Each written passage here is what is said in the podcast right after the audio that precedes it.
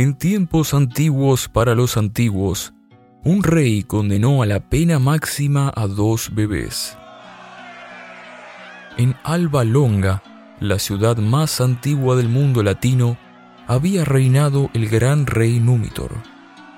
Númitor tenía un hermano menor, Amulio, que por razones que la historia olvidó, decidió derrocarlo y tomar el trono.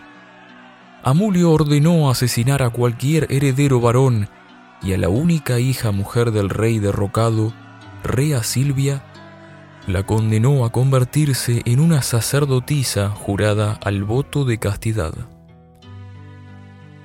En esos tiempos antiguos, los dioses, ya fuera por capricho, aburrimiento o deseo, terminaban involucrados en los asuntos de los humanos. Por esto último y no por otra cosa, por deseo, Marte el dios de la guerra, atraído por la nueva sacerdotisa, descendió a la tierra. Rea Silvia dio a luz a dos niños. ¿Cómo podía una sacerdotisa, habiendo tomado el voto de castidad, quedar embarazada? Amulio sabía que algún dios había tenido algo que ver. Para evitar la ira del dios que había engendrado a los bastarditos, en lugar de usar un arma, Amulio ordenó que un esclavo arrojara a los bebés al río Tíber. Aunque su amo no lo creyera así, el esclavo era una persona y como tal sintió empatía por los dos bebés. Los dejó en una canasta sobre las aguas del río con la esperanza de que el destino los pusiera a salvo.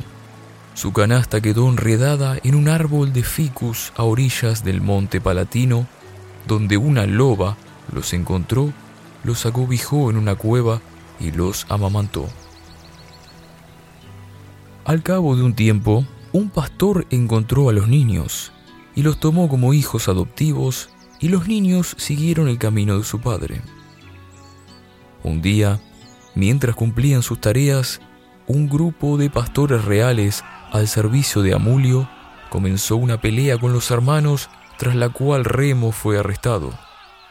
Rómulo reunió a una banda de jóvenes y lideró una rebelión contra Amulio para liberar a su hermano sin saber que él los había condenado. Rómulo liberó a su hermano y en el proceso terminó con la vida de Amulio, el rey ilegítimo. Después de tanto tiempo aprendieron que por sus venas corría la sangre de los reyes. Los habitantes de Alba Longa ofrecieron la corona a los hermanos, pero en lugar de tomarla, la restituyeron a su abuelo, el gran rey Númitor. Si deseaban reinar, lo harían en su propia ciudad. Rómulo deseaba fundarla en el lugar donde fueron salvados, el monte Palatino. Remo, deseando quizá un nuevo comienzo, eligió el monte Aventino.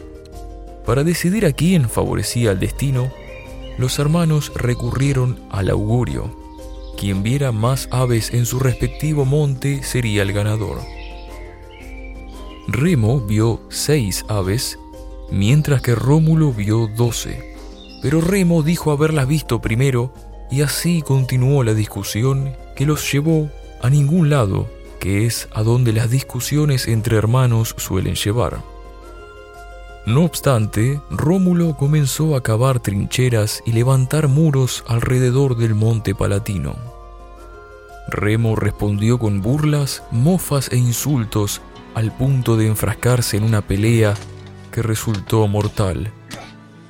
Rómulo terminó con la vida de Remo en el mismo lugar en el que había comenzado. En tiempos antiguos para los antiguos, a la estela de una tragedia, sin importarle que pudiera ser un presagio, Rómulo fundó una gran ciudad cuya historia recién iniciaba.